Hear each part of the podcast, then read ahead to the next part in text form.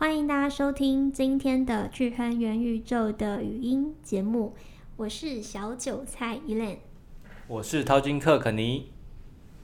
好，那今天呢要跟大家分享，就是近期呢，呃，最讨论度最高的一这个事件呢，就是 FTX 的这个呃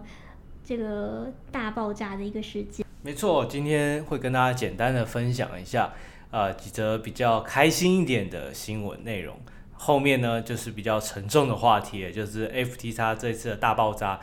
引发的后续连锁效应。好，那首先呢是这个知名歌手呢 JJ 林俊杰呢，他目前呢他将他的 Twitter 自我介绍呢改为 JJ Lin，然后点 ETH。其实我们一直都知道哈，就是我们这个知名歌手林俊杰是一个非常爱好 NFT 的艺人，从前面呃几个月啊，他都开始那时候有买无聊猿呐，有开始换上各个他的。呃，NFT 头贴看得出来，他是很喜欢币圈，而且很喜欢 NFT。而这一次呢，从链上的数据去显示啊，这个域名呃，这个域名为 JJLin 点 ETH 的这个地址，它这个持有。NFT 的项呃数量已经到了一百一十七枚，但是这个是不是林俊杰本人所有呢？目前大家还是看不太出来。但是他把这个自我介绍改为这个 JJLink 点 ETH 之后，其他的这个猜测蛮有可能就是他本人，所以我觉得也蛮有意思的，就是这个艺人他算是非常非常热衷于这个 NFT 项目。那除了他之外呢，像是另外一位歌手。陈林九，他也是非常喜欢 NFT，也在做币圈相关的一些推广。JJ 之之外呢，呃，美国这个苹果就是 Apple 的这个贾博士，没错，联合这个创始人 Steven Jobs，他也穿过凉鞋，也变成了这个 NFT，这个非常有话题性。穿穿过了凉鞋。哎，对对对，那它这个价格呢，也是以高价美金出售。价格是来到二十一万八千七百五十万美元。那这个目前的买家是没有透露他这个姓名啦，但是这个凉鞋的价格居然可以被炒到这么高，也是前所未闻呐。我有点好奇，为什么是凉鞋？诶，可能是它的某一个象征性的一个服饰，一个球鞋的意思，一个鞋子的象征吧。那另外一个新闻呢，则是这个美国商标律师呢，在他的社交媒体上称，就是这个。运动服装品牌 Champions，他已经把他这个呃相关 NFT 的商标去已经做申请了，所以他去计划他未来可能在虚拟服装啊、运动设备啊、NFT 啊，那之后可能还会有 Token，可能相关的这些呃商品也会出现在市场上面。那这个也是蛮有趣的，现在 NFT 的市场。也因也当然也会因为币价所受一些影响，但是一些商家还是持续在接触这个区块链 Web 三的这些领域上面。对，这个 logo 大家有印象吗？就是一个红色的 C，哎、欸，应该算是蓝色，蓝呃蓝红色的 C 啦，哦、它就是刚好在这个有点像蛇，对，但是这个也是男生很爱好的一个品牌，以前都是要去买它的那个。T 恤嘛，T 恤就很贵了。对，还有帽子啊，很多。哎，没错。嗯，另外一个就是这个足球明星 C 罗跟币安合作的第一个 NFT 收藏品呢，将于十一月十八号上市。没错，最近刚好这个月，哦，差不多了，就是这个月的二十号，也就是这个世界杯足球要开打了。那我们这个足球明星 C 罗，大家一定都知道嘛。开始与币安合作，他第一个的 NFT 收藏品。那这边简单跟大家分享一下，它包含七个这个动画的雕像，分别有四种稀有度的级别，啊、呃，有一个 SSR 啊、SRR 以及那个一般 N，还有一个 Super Super 的这个特别的像的特别的级别。而这个呢，也是呃归就是把这个雕像去描绘这个 C 罗他在一生当中的一些。特别的时刻，那从他从那个自行车一直踢球到他变成那个足那个葡萄牙这种传奇性的球星，那这件事情呢，也是我觉得、呃运动商品、运动品牌、运动明星也开始进入到这些 NFT 的那个这种使用上，我觉得是对未来的发展会还不错，而且是正向的发展，蛮好的。好，那再来呢？我们看到这个就是联准会呢，他日前表示，呃，他们将密切关注流动性和利率风险。这是这代表什么？啊、呃，开始要比较沉重一点了。就是联准会呢表示说，他们已经开始就是要关注这个加密货币的流动性以及利率的风险。那也是因应最近这个 FTS 遇到的问题啊，最严重的就是流动性问题。而这个联准会呢，它也同时表示，就是未来这个升息的步伐也会慢慢的变缓。那变缓之后，是不是会有造成币价的稳定上涨，也是大家可以持续关注的。除了联准会之外呢，呃，有十家华尔街银行呢，将与美国美国纽约联储构建合作伙伴的关系。这也是我前几集有提到的这个 CBDC 的议题哦。那这次是十家华尔街的银行以及美国纽约的联储会，它就是建立这个合作关系，要开始试点试水这个数位美元。那这件事情呢，也会说呃开始影响到他们未来的一些规划。那除此之外，中国也开始有。网友发现，这个微信收付界面新增了这个使用数字人民币付款这个选项。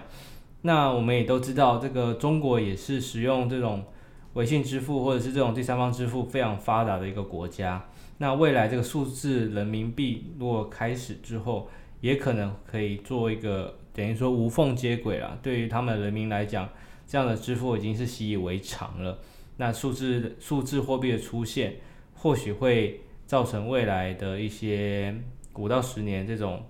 对于法币货币出现的这个威胁也是可想而知的。嗯，只是背后意义不同，但是它的呃操作的行为其实是就是差不多的。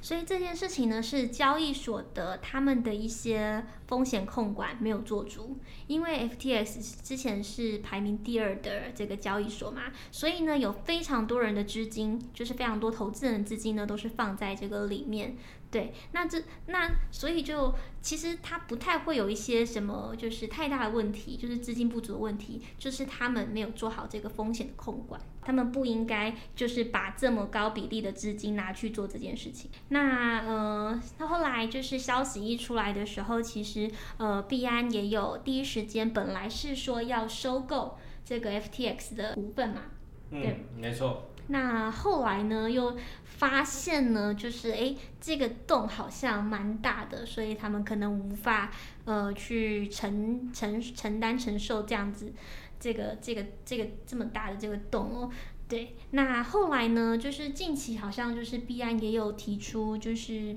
有一个救援救助的计划。对啊，其实这个相对因为这件事情爆炸之后。币安当然还有一些其他一些交易所有开始有些援助的一些基金啦，但是呃能做多少，我觉得效果可能还是有限。但是我觉得呃当然这件事情是好的，就是毕竟有一些人钱钱还是可以去做一些补偿，看拿到拿回多少是多少嘛。但是这个 FTX 已经是进入到一个破产重组的阶段，那它后续的影响跟后续的发展。呃，对于我像我们昨天跟吉米啊库克实验室的吉米有聊到，嗯，这是我们在周二的这个呃巨亨元宇宙的影音节目上，对，大家欢迎还是可以去看一下我们影音版本哦。对，在聚亨网的脸书以及 YouTube 频道。啊，是的，那当然有提到他后续针对如果 FTX 这样子的重组，它是抱持的一个比较开放式的一个想法，就是说。它破产重组之后，还是会有一些资金进去，去让它重新建立起来。因为毕竟 FTX 它它引爆这件事情，不是因为它不赚钱，而是因为它这个流动性的问题。但是它交易所它是赚钱的，那有盈利的东西，大家一定还是会去想办法去去去去参与嘛。所以 FTX 它会不会？未来会有人去接收它，我觉得几率可能也蛮高的。只是接收之后，大家这个对于这家交易所的信任度当然就会打折，那可能就没办法变成像之前这样子，还可以站在币安的后面第二名这样的位置。呃，这样的事件出来，其实已经。呃，就是显现出现在的问题，就是在可能在加密货币这一块的监管目前还不是这么的严谨，对。那相信有这样事件出来呢，未来可能就是会，嗯，会会越来越好，那就是会有可能会有更进一步的，就是这样子情况，应该就是。比较不会再出现，对。那当然，现在就是非常时期，大家都比较紧张哦。那我们想问看有没有什么样的呃方式啊，我们可以尽量避免可以碰到这样的情况发生呢？要如何避免跟防范这件事情？当然，呃，有很多方式。但是如果呃有一些，我们从事后来看，一部分可以用几种方式跟大家来分享。第一个就是。冷钱包的选择还是非常重要的，就是冷钱包毕竟它是一个没有联网的状态，那这也是一个可以让你好好储储放你虚拟货币资产的一个地方。而冷钱包的，我们在做那个节目直播的节目上面也有提到啦，有几家我现在在使用的，像 CoinWallet 或者像 Jimmy 他那边使用的是 Ledger 这样子的国际性的品品牌。而这个冷钱包是一个其中的方式，就是如果一旦遇到这样问题，你可以极极快的让你的资产进到这个冷钱包去做存放，就可以避免掉一些呃后续直接交易所关闭这样提不出钱的问题。那当然还有一件方式就是说，你可以使用不不同的交易所去分散你这样的风险。其中的交易所如果真的没办法去提出的话，那你资金至少你影响不会是全面的。这也是提醒大家不要把同一个大部位的资金放在集中在一个交易所里面。好，就是上周呢，我其实有提到说 CBDC 跟加密货币的差别，就是加密货币呢，没有人呃除了你之外，没有人可以动用你的这个资金。那当然，这个指的就是是放在冷钱包的情况下，因为你放在交易所的话，那个就是不是在你自己这里吗？对，那刚刚呢，就是 Kenny 有提到呢，肯定有提到，就是大家可以就是多开几间交易所，你资金呢不要就是重压在某一间交易所。那像呃我身边就是也有有人就是他只有 FTX 这间交易所，所以他只有把钱放在这边。当然他放的钱，呃这位朋友放的钱是不算多啦。对，但是呢，他当时就想，但是还是一笔资金。对，那他当时就想说，诶，早知道他应该呢，就是去多开一个，就是其他交易所，像是币安。那呃，他其实在这个事件发生的前一周有，已经大家都略有耳闻，好像有听到这个消息，但是呢，不太确定是不是真的。对，诶，没想到一周后就真的发生了。那他后来在回想这件事情的时候，他觉得，诶，如果他当时有一个呃别的交易所账户，像是币安，那他就可以在币安这边。呢，先放空 FTT，对，那假设呢，就是这个呃 FTX 的事件只是个传闻，那他也不会损失他放在 FTX 的的这个钱嘛。但是如果这件事情真的发生的话，诶，那 FTT 这边呃放空的这个获利呢，可能可以弥补它在放在这个 FTX 的这这个部位的这个资金哦。对，所以呢，就是建议大家呢，你可以多呃。多放在几个交易所啦，不要重压在一个交易所，就是鸡蛋呢，不要放在同一个篮子里。但是刚刚我们有聊到说，这个中心化的交易所，也就是币安啊、FTS 这样类似大的这种中心化交易所，确实它还是中心化哦。如果说真的，呃，中心化也是币圈接下来要好好去讨论的议题，因为中心化毕竟还是有人为去有影响到。那这件事情可能也跟我们那个 DeFi 去中心化交易所的崛起会有很大的关系，因为这件事情之后，DeFi 这种去中心化交易所的呃的发展会越来越明显。那很明显，在昨天还有近期几个去中心化交易所的代币也都开始疯狂的暴涨。那大家可以去关注一下，所以几几件方几个方向啊，就是第一个，你就是不要把你的主要资金去重压在某一个交易所，尤其是中心化交易所，因为真的它万一哪一天说走说跑就跑。再就是你要放在 DeFi，考虑一下 DeFi 去中心化交易所，因为毕竟它这些交易的资料都会放在链上，所以链上这样的这个技术是没有呃不可逆、不可篡改，那这样是相对比较安全。当然，它也有被害的风险，所以它的安全系数呃是低于这个。虽然说是低于这个中心化，但是还不是，但还是高于这个冷钱包存放的这个风险。所以再来就是提到冷钱包的选择是也不错，也是蛮重要的。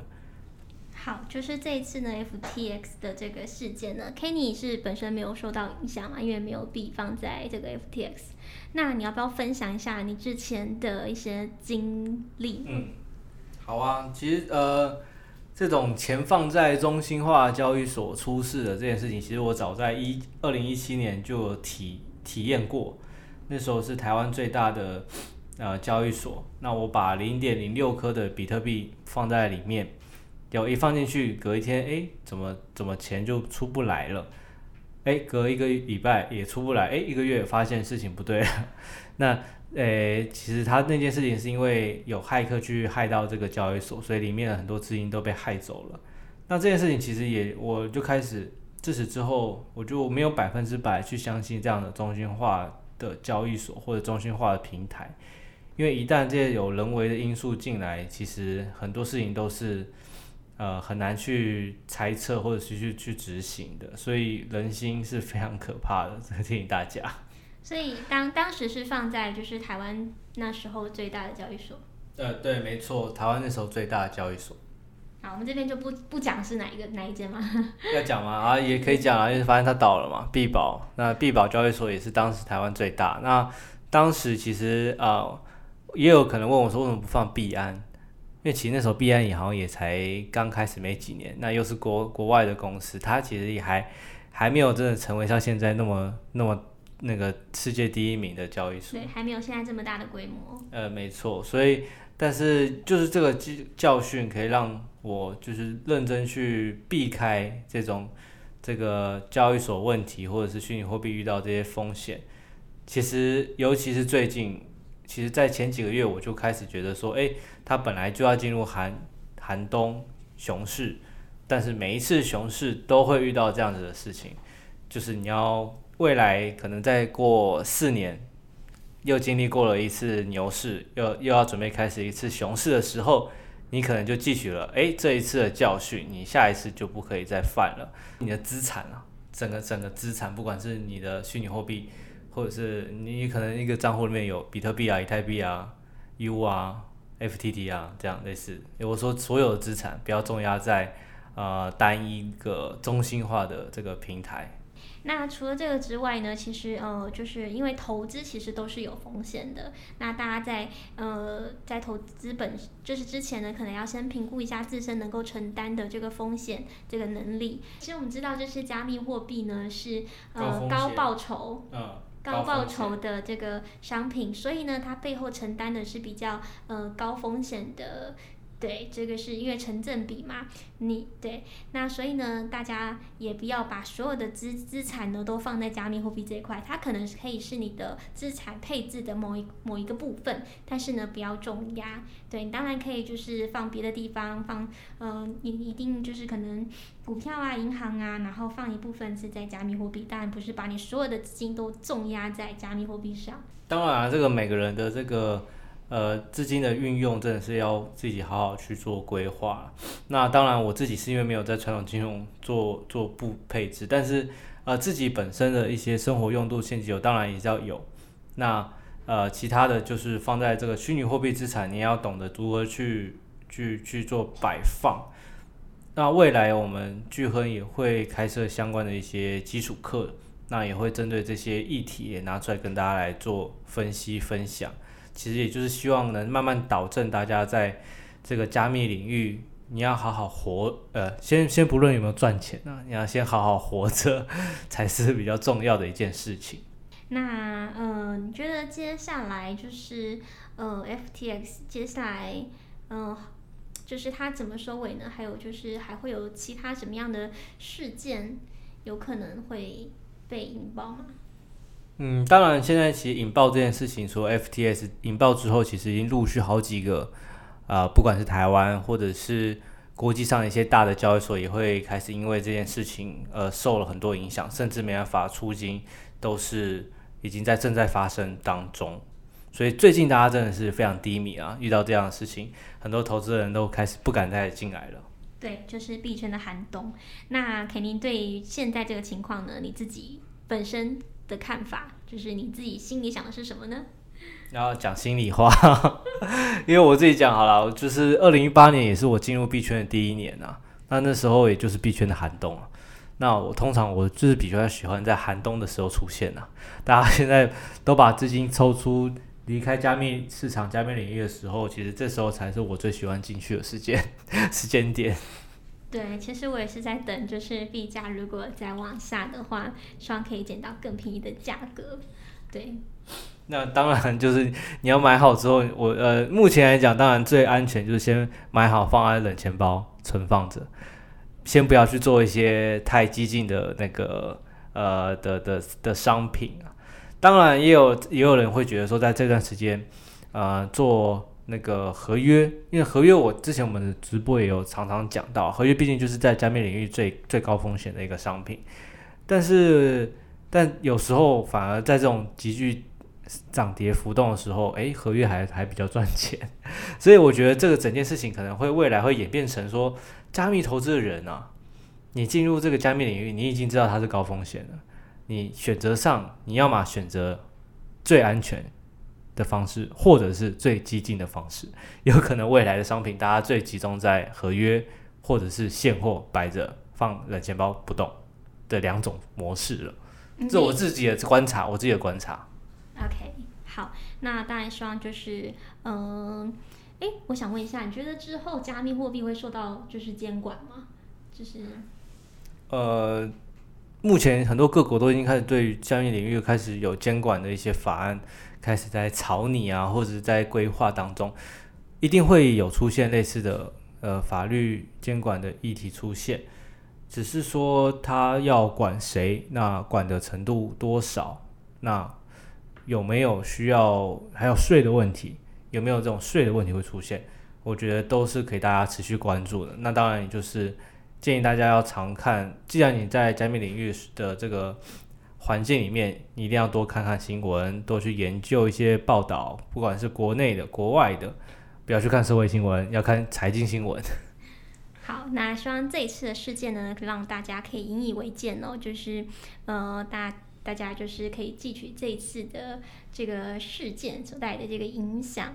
对，然后呢，我们可以避免呢下一次呢我们会遇到这样的情况。那当然呢，也希望就是在加密货币这一块的这些制度啊，可以会越来越的越健全，对对，投资人呢可能就是呃更有一些保障啦，这样。对，那这件事情呢，其实从。呃，币安他们接下来可能会开设相关的类似交易所之间的基金会，也有可能啊。这是我们昨天呃我们在那个线上直播上也有提到的，就是说接下来交易所之间可能会有一些自制的呃基基金会，那有一些认可标章之类的出现，也是防范类似的这个事件再次的影响到整个币圈。那我觉得这样每一次经过熊市的挫败。那下一次的熊市又是另外一个新的面貌，所以大家可以好好期待一下。因为反而在这个寒冬的时候，你已经是可以期待下一次熊市的诞临。我已经开始在期待了，已经迫不及待了吗？好，我们希望这一次币圈寒冬呢可以赶快度过，然后赶快迎来呢下一个春天哦。诶、欸。确实是这样子讲啊，但是我个人又是有另外的心态了。那你说，你说，我反而希望寒冬久一点。对，因为我我你你如果说寒冬现在啊，这个今年寒冬完了，明年马上牛市，我反而不喜欢，因为我我我我。那个还买不够、嗯，没有啦，没有。我的意思是，就是它最坏情况是现在，它会慢慢越来越好。哦、当然不会一下子就是，哦、对，它需要一段时间消化一下。嗯，没错没错。所以当然可以期待这件事情慢慢布局啊。如果说你还在收听，你还在这个圈内，你还在呃观望也好，那这件这个寒冬的事情，这个最坏的事情可能已经就是在近期就会发生。可能今年哎，就是所有事情一起爆，一起爆炸，爆炸完之后呢？所有东西都是在这个灰烬中重新重生的，对，其实它最好是一起爆，一次爆，不要就是这次爆了，还有下一个过一段时间又爆，那那真的是没完没了。嗯，没错没错，所以也希望呢，大家在接下来这个币圈的这个呃状这些事件上面可以安然的度过，那也期待下一次的牛市。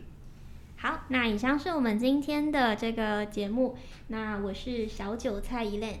我是淘金客肯尼。好，那我们下周再收听我们的语音节目喽。没错，下次见，拜拜，拜拜。